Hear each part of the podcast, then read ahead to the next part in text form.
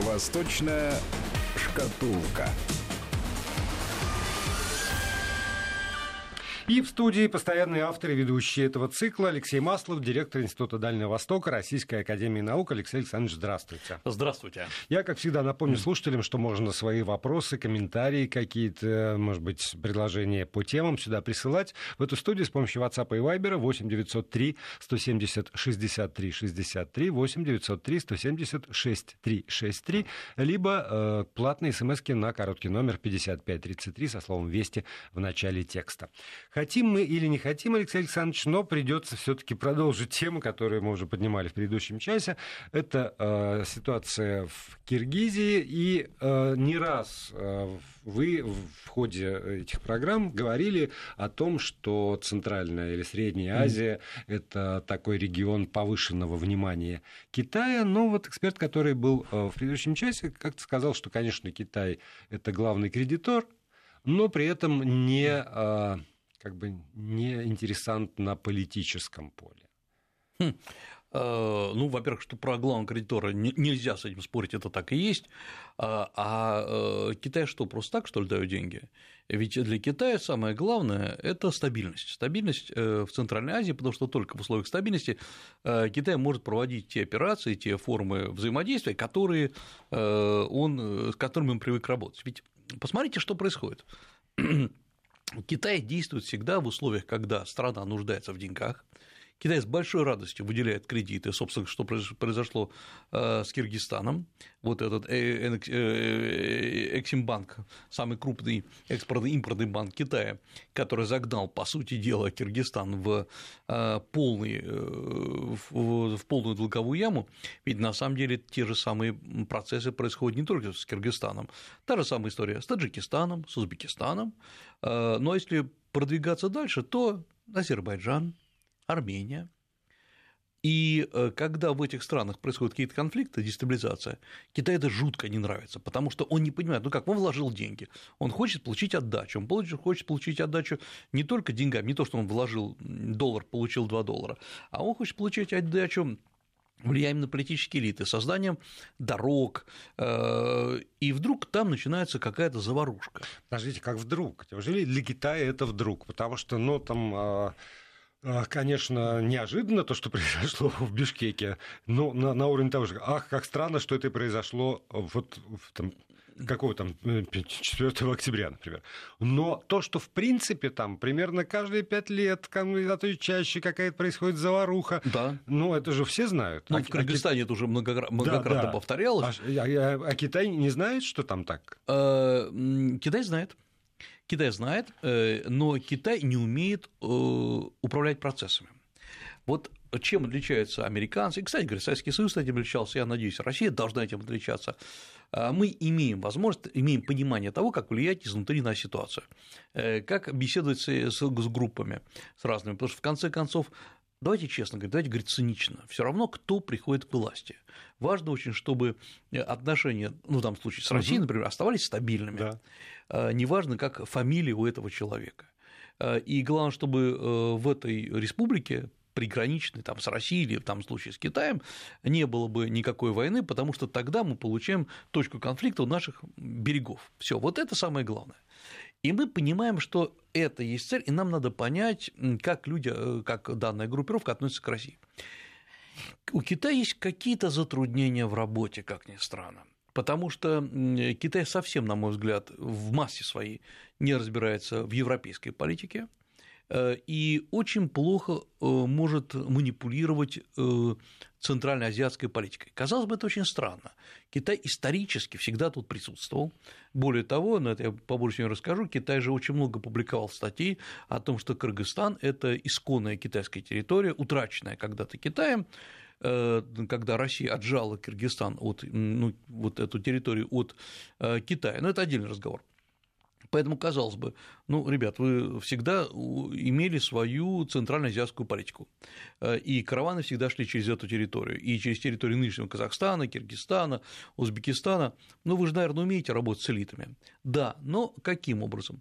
Китай э, всегда работает с точки зрения большого патрона, который приглашает к себе малых своих, не хочу говорить вассалов, но группировки, которые завязаны на Китай, и дает им деньги, дает им какую-то поддержку финансовую и считает, что это закрывает все проблемы. Ситуация изменилась. Потому что сегодня, давайте посмотрим на, грубо говоря, Киргизстан или вообще эту территорию там 300 лет назад, 400 лет назад, между кем и кем можно было выбирать.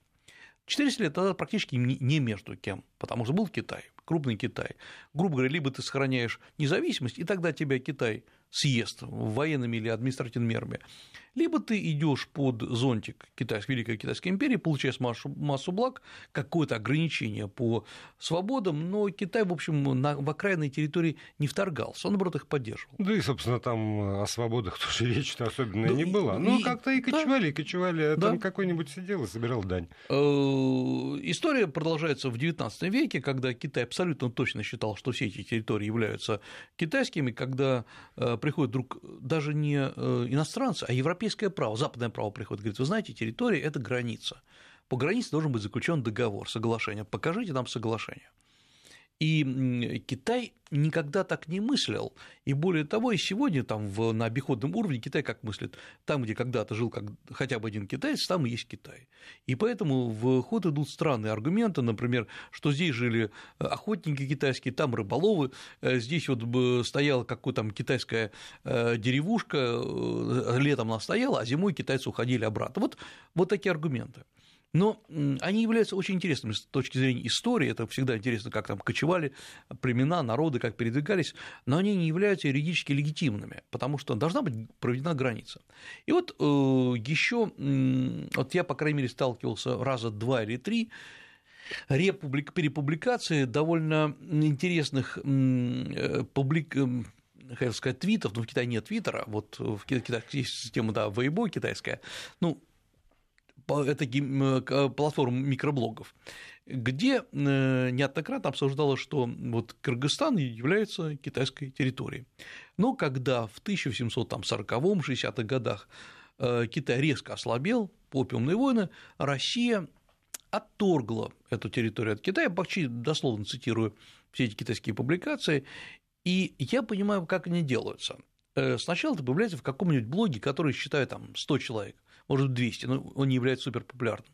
Потом его берут и тут же переопубликовывают в каких-то очень популярных блогах. Ну, это, СМИ, в общем, да. такая технология, которая ну, и, мы и знаем, здесь да, тоже да, и не, не, Китай, не китайцы да. ее изобрели, да.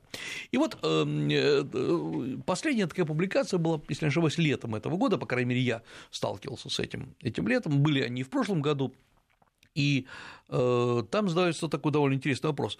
А вот когда э, Узбеки... э, Кыргызстан обрел свою независимость ну, от Советского Союза, э, почему он не стал, э, почему он не присоединился к Китаю?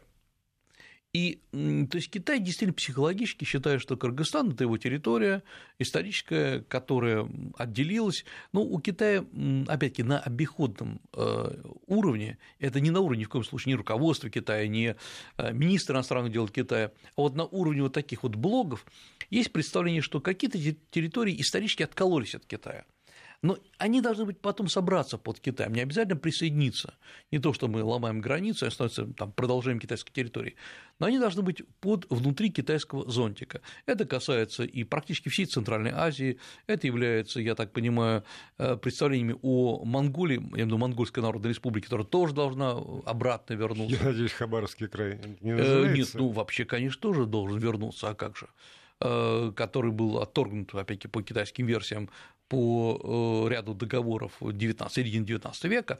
Поэтому вот Китай так относился к Кыргызстану. И вдруг грубо говоря, на территории прямых китайских интересов начинаются вот такие вот э, сшибки и волнения.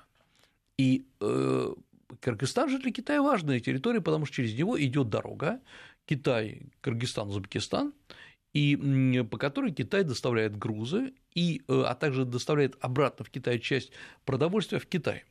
И эта дорога построена была, по сути дела, на китайские деньги. Собственно, куда кредиты-то пошли все эти?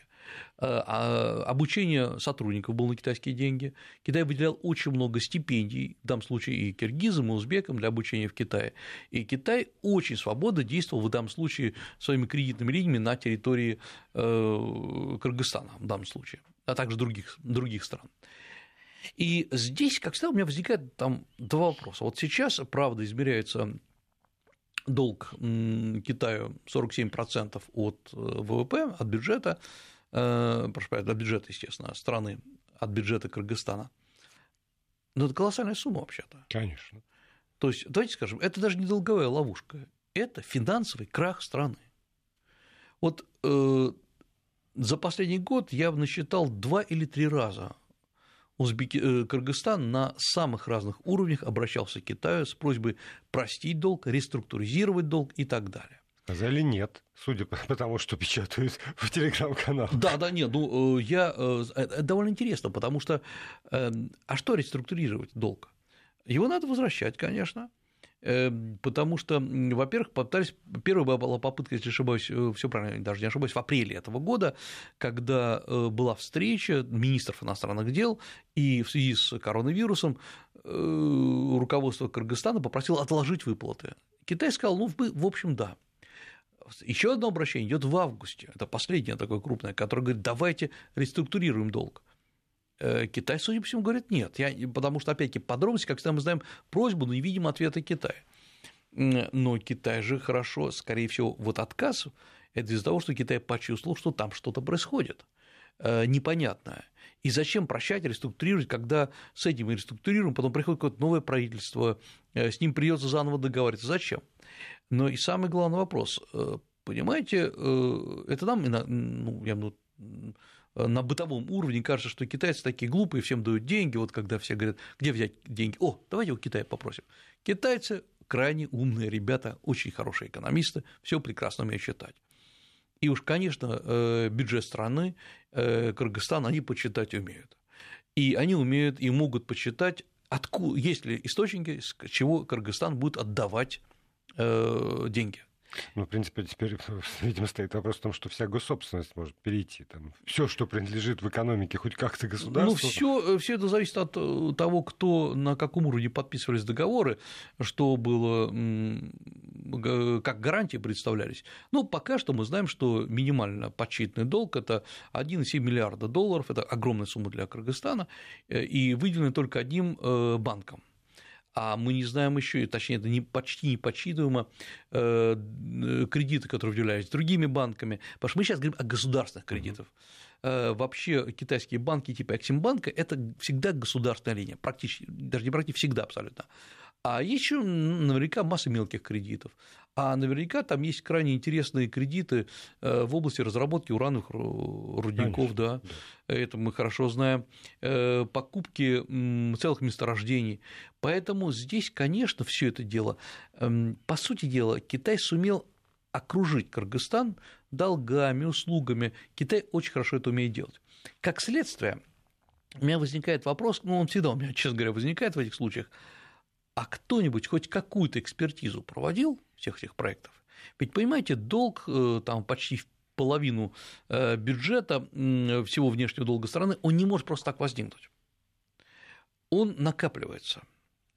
И это не случается, не то, что я взял и случайно украл деньги из кассы. Э, кто проводил эту экспертизу, кто не знал, что Китай именно так действует? Э, кто не знал, что Китай всегда пытается загнать страну в долговую ловушку. И это делается, я понимаю, что такие проблемы возникают у некоторых африканских стран, возникли, у Латинской Америки, у некоторых стран, понятно, там нет своей экспертизы э, и они настолько гордые, что они обращаются там, в крупные инвестиционные консалтинговые компании мировые. Окей, это их дело. Э, но Кыргызстан же, в общем, страна-то с нормальным уровнем образования, то есть которая имеет, э, по крайней мере, должна иметь э, свои там около там 56, по-моему, университетов, ну, то есть можно было подготовить своих экспертов. Значит, здесь, как всегда, надо разбираться в том, что э, были какие-то случаи коррупции, создание своего лоббистского крыла, не знаю, где это может быть, на любом уровне, на уровне э, Минфина, на уровне правительства, которые специально набирали долги у Китая. И это, в конце концов, э, загоняя страну вот такую долговую ловушку. Такие случаи были. Например, такие случаи были, ну, на моей памяти они были совсем в других регионах, но они в Сенегале, например, были когда за счет коррупции специально коррумпированное было правительство, его загнали в долговую ловушку с Китаем. Но Сенегал – это вообще другая история. Да. да, но если мы там тоже посмотрим на, на Киргизию, то у, у меня скорее возникает версия не на уровне там каких-то долгосрочных выстроенных планов, имеется в виду внутри самой Киргизии. А просто вот в этой вот, назовем это чехарда, в которой угу. один клан приходит, другой, все время решаются сиюминутные задачи. И никто вообще не думает о том, там, что страна, чего-то еще. Мы пришли к власти, примерно пять mm лет у нас есть, на эти пять лет а то и меньше, надо успеть. И, и, и вот все только за, за счет того, что каждый клан решает краткосрочные задачи, набирается, набирается, а про судьбу страны вообще мысли нет. Эм, ну, во-первых, это, к сожалению, свойство человеческой психики. Угу. Я знаю отдельно взятые предприятия, когда люди приходят, говорят, вот значит так, мы лет на пять сюда пришли, нам надо сейчас да. все это дело э, осмыслить, скажем так, в кавычках, а потом нас либо снимут, либо посадят, либо мы убежим, надо нам это все это быстрее сделать. Э, психология временщиков, она, к сожалению, очень характерна для э, постсоветского пространства. И это к не... к сожалению, да, не да, надо да. в Киргизию далеко ходить, чтобы да, это да, вот, вот подтверждение. Да, да, и речь не о том, что это, мол, азиатская психология, ничего. Например, в Азии есть и Япония, да, где другая психология. И, правда, в Корее время от времени сажают премьер-министров, но э, все таки борьба с коррупцией очень сильная. Значит, здесь все таки речь идет о том, что вообще пример Киргизстана, он должен разбираться в школах. Вот почему сейчас? Ведь мы же знали, что у Киргизстана такие огромные долги. Все это просто активно всплыло, когда началась вот эта свистопляска угу. у власти. А э, если бы ее не было, то, может быть, Киргизстан так бы долго и жил. А вот, например, э, как решается этот спор? Вот я просто расскажу, как теоретически должен решаться спор про долги Кыргызстана. Вот это данный конкретный случай э, по всем договорам, соглашениям, они должны решаться в Гонконгском международном арбитражном центре э, формально вынесен за пределы Китая и за пределы Кыргызстана. В Гонконге очень мощное британское законодательство. Скорее всего, оно скажет, ребята, дорогие киргизы, вы виноваты, вы должны отдавать деньги. Эм, как отдавать? Правильно, либо госсобственностью. Страна, конечно, может объявить дефолт, но это, еще раз говорю, это практически конец страны, потому что в конце концов после дефолта все равно придется восстанавливаться. Э, ну и э, либо просто передать, вот как я уже сказал, э, куски природных ресурсов, недр Китаю. И Китай будет страшно доволен. Но ведь может быть и по-другому. Это мы почему-то считаем, что Китай только и ждет, чтобы взять и взять себе в собственность эти куски. А может быть, это не так, ведь, понимаете, одно дело Э, я пришел, взял в долгосрочную аренду какую-нибудь там нефтяную скважину, ее эксплуатировал, выкачал оттуда все, что возможно, пожал руку и ушел. Это одно дело. А другое дело – это рекультивировать землю вокруг, это реконструировать. Это особо никому не нужно. Вот, например, э, Китай откуда взялся там самый большой долг, там почти в 386 миллионов долларов, это реконструкция Бишкекской ТЭЦ которая очень важна для, для Бишкека и вообще для близлежащих э, регионов. Э, Китай, например, может взять э, в свою полную эксплуатацию ту же самую Бишкекскую ТЭЦ за долги и, как следствие, получит контроль над гигантским куском энергосистемы Кыргызстана. Вот что такое отсутствие должной экспертизы и там мы размышления о ведущей центральной роли Киргизстана, о том, как все это важно, но кончается это всегда тем, что пока вы думаете о философии, кто-то практичный и, может быть, не очень вежливый приходит и все забирает у вас. Э, я э, думаю, здесь есть еще один аспект очень важный, который нельзя забывать. Аспект связан с тем, что Кыргызстан вообще член ШОС, Шанхайской организации сотрудничества только у меня еще, знаете, да, по да. поводу членства Кыргызстана с Россией в других организациях масса да, беспокойств. ОБСЕ, да, все правильно. А посмотрите, ШОС формально, неформально так есть, базируется на том, что государства, которые находятся в ШОС, должны там, поддерживать э, стабильность, э, должны делиться информ... совместной информацией в плане э, поддержания безопасности, ну и самое главное, отсутствие любых конфликтов на этой территории. Что мы сейчас видим? Китай, Индия. Вот летом угу. конфликт и так далее. Э, два, две страны наблюдателя в ШОС, Азербайджан да, и Армения, да. Дестабилизация в Кыргызстане.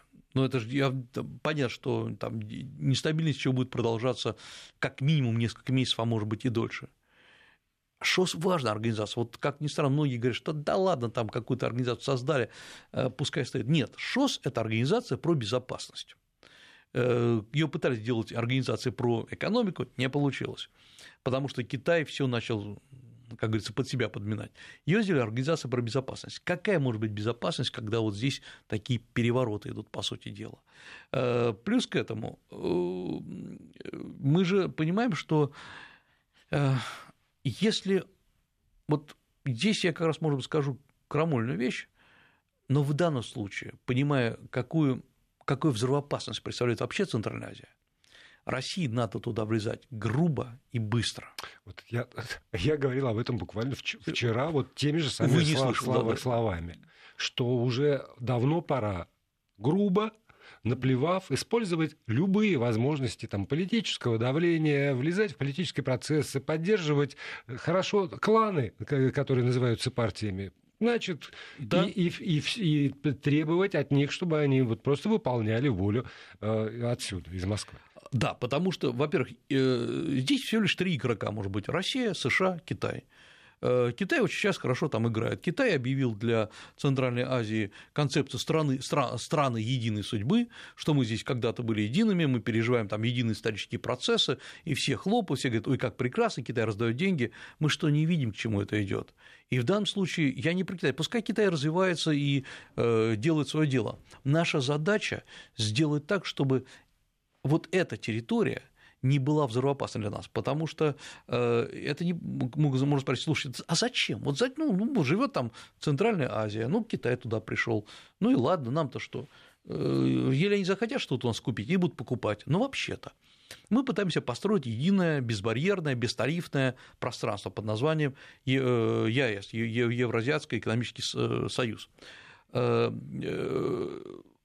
Как мы можем строить, когда там будет влияние Китая? То есть э, второй момент. Вообще-то многие наши энергосистемы связаны до сих пор, например, с Северным Казахстаном, вот там Уральск и все эти казахстанские города.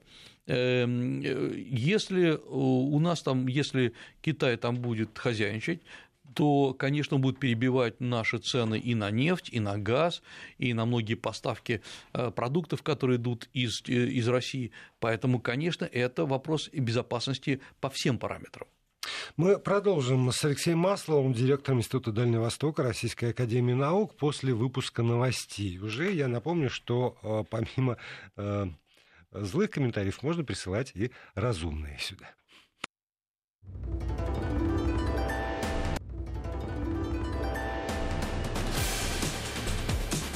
Восточная шкатулка.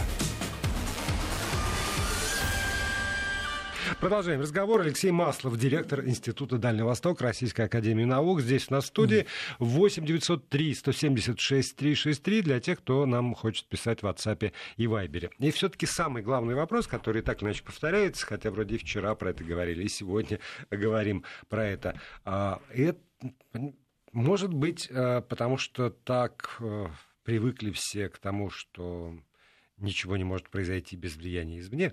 То есть внутриполитические процессы на постсоветском пространстве, они же не имеют э, места быть. Это всегда влияние извне. И нас слушатели спрашивают, вот можно ли говорить действительно, и в какой мере можно говорить, что нынешние беспорядки спровоцированы как раз там, внешней силой, китайской силой? Я ну, на 98%, скажем так, уверен, что Китай ничего не провоцировал. Китай вообще не любит провоцировать. Китайская модель работы, в отличие от американской, заключается в том, что пускай приходит кто угодно, мы с ним договоримся, у нас есть деньги, у нас есть обаяние, у нас есть масса лозунгов, мы поговорим о едином одном пусе, одном пути, и в конце концов договоримся. Я не вижу, по крайней мере, за всю свою там, истории изучения всех этих процессов, что в Центральной Азии, что в Латинской Америке, что в Африке, когда все эти были перевороты, э, я видел, как действуют китайцы. Вот там, когда была арабская весна, э, они, что делают китайцы? Они затихают, они перестают комментировать, вот так же, как сейчас, никаких официальных комментариев по, по Кыргызстану просто нет. И ждут, чем все закончится. Как только все закончится, то есть начинается стабилизация, и понятно, что то или иное правительство стабилизировалось, они приходят и начинают по-старому работать. Ну и напоминают о том, что должны. Вы должны. Абсолютно правильно. Вот, например, посмотрите, была история с Лукашенко вся эта Э, когда Китай очень много вообще-то вложил в Беларусь и является одним из, ну, как на втором месте, как мы уже говорили, э, кредитором Беларуси просто после э, России. И вот когда начались все эти события, ну, конечно, в России, я напомню, мы очень много обсуждали, то есть и, и передачи, там, публикации были этому посвящены, Китай просто взял и замолчал. И только там реопубликовал то, что публиковали официальные белорусские СМИ. Когда все закончилось, Китай опять туда приехал и значит, э, продолжает работать с Лукашенко. Я вас уверяю, если бы пришла любая другая сила в Беларуси, Китай бы точно так же приехал и сказал, начинаем работать с вами. Китай чудесно работал с Януковичем в, ну, я да. в Украине. Пришли, пришли там другие люди, он также чудесно работал с ними. Ну, вот сегодня же Медведчук вот на встрече с Путиным подчеркнул, что да. на первое место во внешней торговле э, в Украине теперь Китай, главный торговый партнер. Да. А хотя еще даже в прошлом году не в 14 не в 13 в прошлом году Россия была на первом месте. Теперь Абс- Китай. Абсолютно правильно, потому что э, Китай, в общем, действует для себя очень правильно. Э, он понимает, что всякая дружба, она иногда бывает немножко удушливой, когда люди слишком сильно обнимаются. И у Украины был, был сложный э, выбор. То есть, вот, с одной стороны, конечно, хорошо бы получить гигантские кредиты от Евросоюза и вообще сказать, все, мы теперь европейцы, нам на все наплевать. Но там слишком жесткие условия вообще-то выдвигаются. Чтобы быть европейцем, вам надо выполнить очень много условий. Конечно, Россия хороша, но Россия – это не то, с чем с кем можно говорить, говорят украинцы. Отлично, приходит Китай, говорит, ребята, мы не Европа, мы не Россия, деньги вперед, торговля, открываем всякую линию. И можете без судебной реформы. Да, да, да, да, да. Мы, Китай в этом плане очень конкретная страна. И оказывается, все чудесно работает. Вот здесь поэтому я не думаю, что Китай сыграл хоть какую-то роль э, в Киргизии, если не брать э, там хорошо подготовленных Э, людей, которые готовились в Китае. Китай же действует всегда на долгий период времени. Переворот – это всегда короткая история. Сегодня, если вообще переворот, это сильно как вот та собака, которая почувствовала вкус крови. Если в стране хотя бы раз произошел э, переворот, настоящий переворот, они будут потом продолжаться, если просто не взять и не купировать это приходом жесточайшей диктатуры которая опять-таки чревата очередным переворотом. Э, поэтому Китай действует на долгий срок. Он готовит специалистов, готовит свое лобби, выделяет очень большие стипендии, э, торгует, создает свои центры э, когда-нибудь это да сработает. Вот это как раз такая важная история. Создают там, скажем, курсы поддержки китайского языка, которые в Киргизии очень активно, э, собственно, они финансируются Китаем. Э, Китай, по сути дела, я хорошо это знаю, э, именно он начал развивать китаеведение в Кыргызстане. Хотя оно когда-то еще было советское, но оно уже физически, так сказать, вымерло. Вот пришли китайцы, которые сказали, ребята, мы вам все под ключ сделаем. Это как раз и есть опасность, когда иностранцы, а Китай в этом случае, конечно, иностранцы, нам объясняют, как мы о них должны думать. Неважно, это китайцы, американцы или, предположим, там поляки. А мы должны иметь свою экспертную школу, свои мозги. И вот в этом плане, кстати, несмотря на то, что в России там идет очень большая дискуссия о Китае и о США, все таки у нас количество экспертов, э, ну, есть некоторое необходимое. Их не так много, как э, должно быть в такой большой великой стране, как Россия, но все таки они есть. Я не слышал, например, серьезных э, кыргызских китаеведов. То есть вот это тоже парадокс, я даже не говорю не про политологов, а именно про китаеведов, ну, какое-то большое количество. А вот еще о чем я хотел бы говорить, я хотел бы говорить о некоторых личных впечатлениях о, о ситуации между Китаем и США если можно. Можно, тем более, что у нас же подоспело, просто у меня заготовлено ага. как повод для следующей части нашего разговора. А, это встреча, которую Помпео провел в Токио с, а, с представителями Индии, а, естественно, Японии, Австралии. Кто еще? Сейчас, сейчас скажу, кто, кто же еще-то? Кто, чтобы уже там не, не переврать. Ну, и, и, и Новая Зеландия, наверное, там да, была еще, да? Ну, да, наверное. Mm. Ну, вот. И да, в очередной раз про то, что мы все вместе должны против. Не, ну это само собой, потому что э, антикитайская коалиция должна возникнуть. Э, уже известно, что теперь э, принимается решение об ограничении въезда э, в США и, а, точнее, о выделении э, долгосрочных виз для въезда в США членам Компартии Китая. Это очень смешная история, я поясню почему. В Китае вообще ну, официально почти 90 миллионов коммунистов, членов Компартии Китая. Но, во-первых, мне кажется, большой вопрос, а как они их будут вычислять? В анкете же не сказано, в анкете же не спрашивают, кто вы. Потом в Китай въезжают в основном, э, в США въезжают в основном, конечно, не коммунисты, ну, например, студенты. Дети коммунистов. Дети, да. Дети коммунистов. Э, во-вторых, э, американцы говорят, что будут отказаны от выдачи не только долгосрочных виз, но и вида на жительство даже тем, кто вкладывает деньги в США, но являются китайскими коммунистами. Э, это крайне забавно, потому что вычислить, коммуниста или нет, если тебя нет в каких-то партийных списках, и ты не э, входишь в избирательные блоки, то есть где можно прочитать на сайте, но это очень сложно. Это практически невозможно. Не говоря уже о том, что это как-то не демократично. Но это совсем не демократично, а потом такая стигматизация Компартии Китая, да. которая, ну я понимаю, что там Помпео, он очень любит э, представлять, что именно Компартия является главным убийцей всего доброго и светлого, но я на этой неделе провел свое маленькое-маленькое исследование, очень маленькое.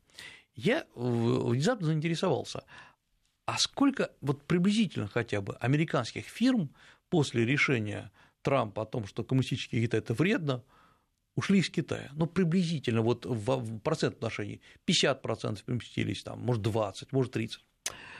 И я начал, э, я обзвонил некоторых э, и списал с некоторыми моими коллегами, не коллегами, а американцами, которые открывают компании в Китае, очень давно открыли.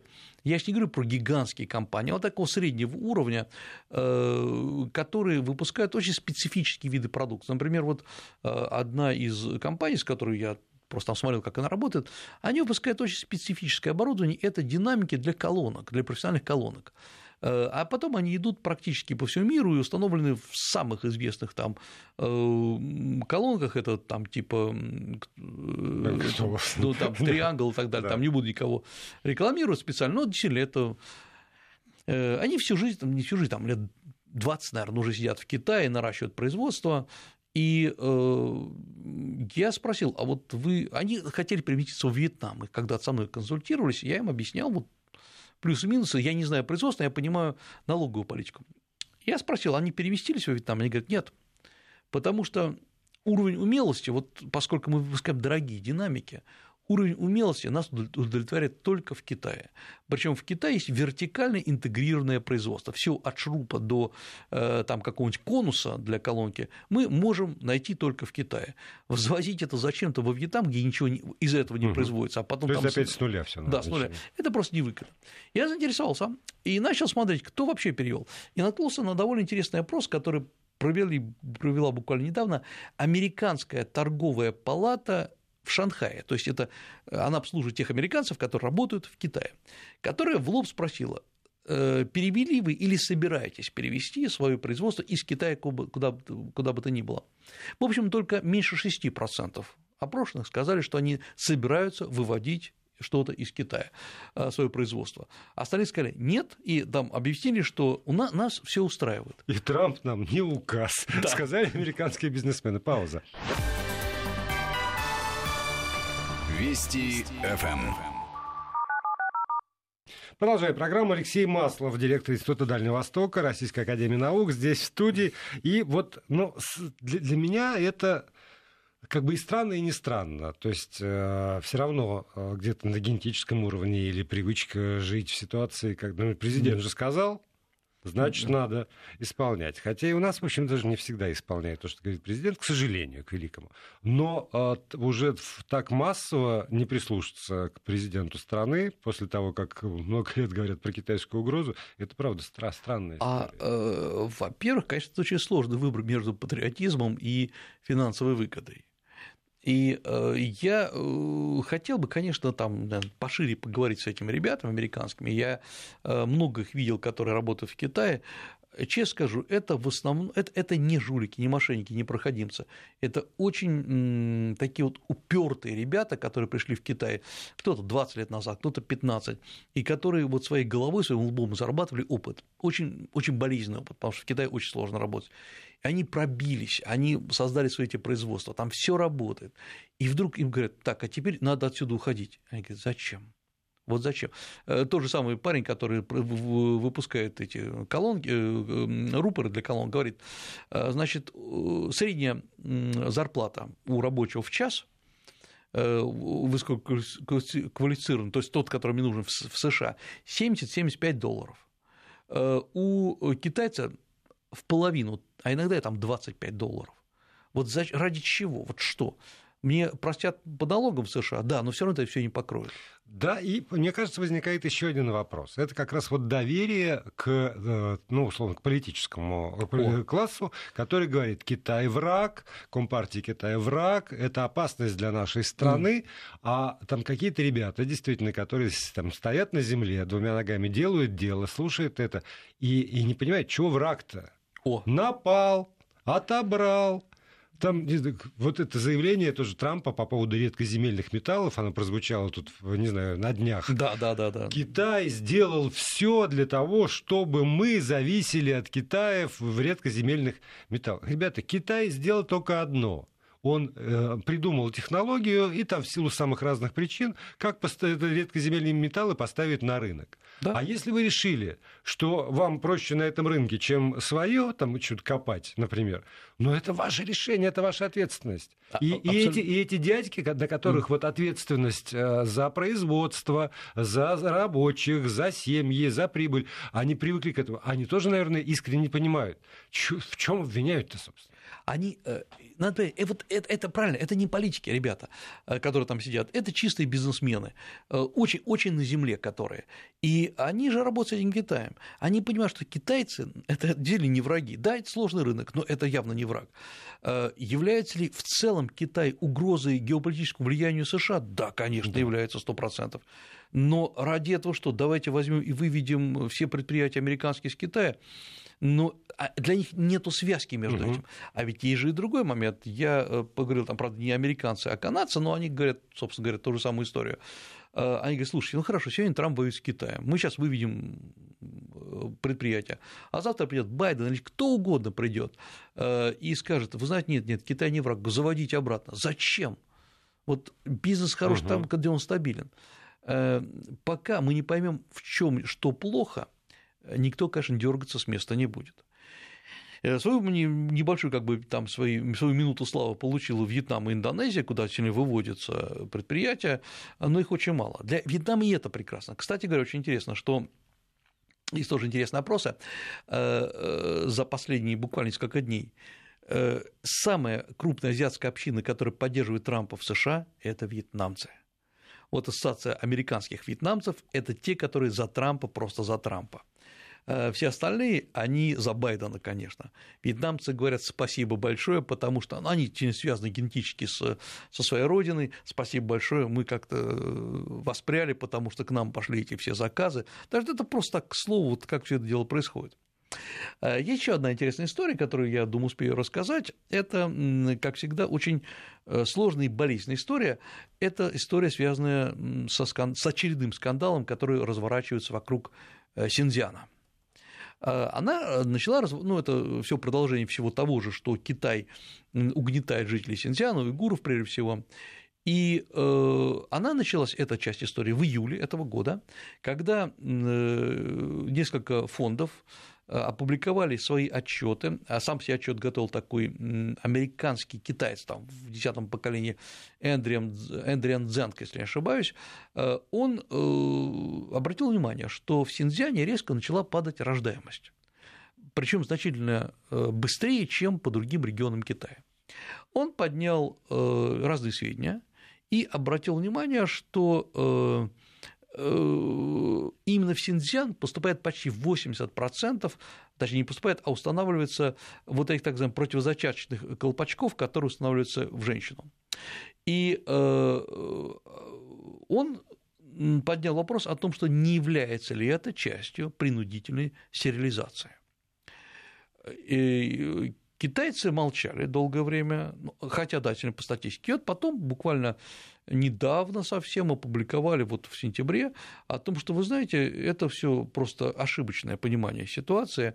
Меняется образ жизни, если раньше действительно женщины, э, женщины, точнее, брали замуж очень рано, ну, мусульманские традиции, они рожали действительно очень много. Сейчас, в общем, изменился образ жизни, это нормальные женщины, они выходят э, замуж относительно поздно, там, в 25, кто в 30 лет, они делают себе карьеру, э, да и не надо сейчас так много детей, потому что они стали городскими жителями. Ну, Синьцзян, да, да, изменился уклад. Да, конечно. От, от села к городу, как, как да, во всем мире. Да, поэтому, собственно, автоматически все падает.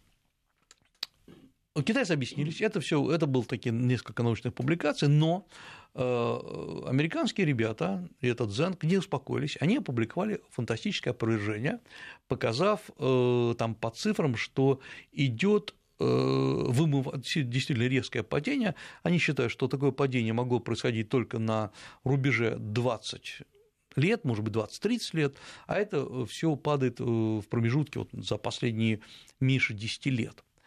И сейчас это э, на самом деле проверять э, сведения очень проверять очень сложно. Э, мне нравится в данном случае, как работают американцы, они начали наконец смотреть косвенные сведения, не просто говорить, о, там в Синьцзяне стоят концлагеря. На самом деле не всякий дом со стеной является концлагерем, но это отдельно уже как бы оценочные суждения. Они начали смотреть, куда поставляются противозачаточные средства, куда больше всего идет, э, какова там э, заполняемость школ в Синьцзяне, то есть есть ли там прирост в школах или нет. Они в этом плане изучают очень тщательно. И э, мне кажется, что сейчас готовится очередная очень резкая атака на Китай в плане нацменьшинств.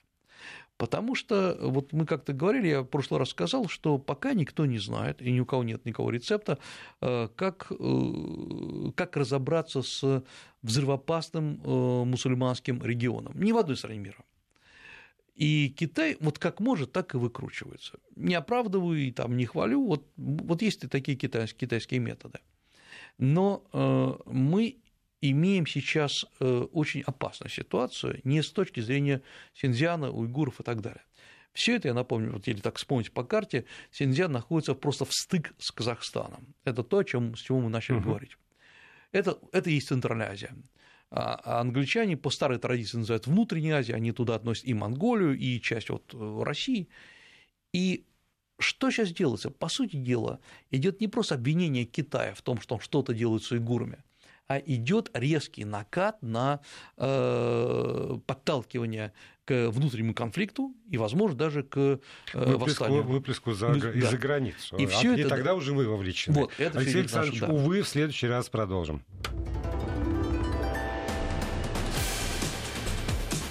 Восточная шкатулка.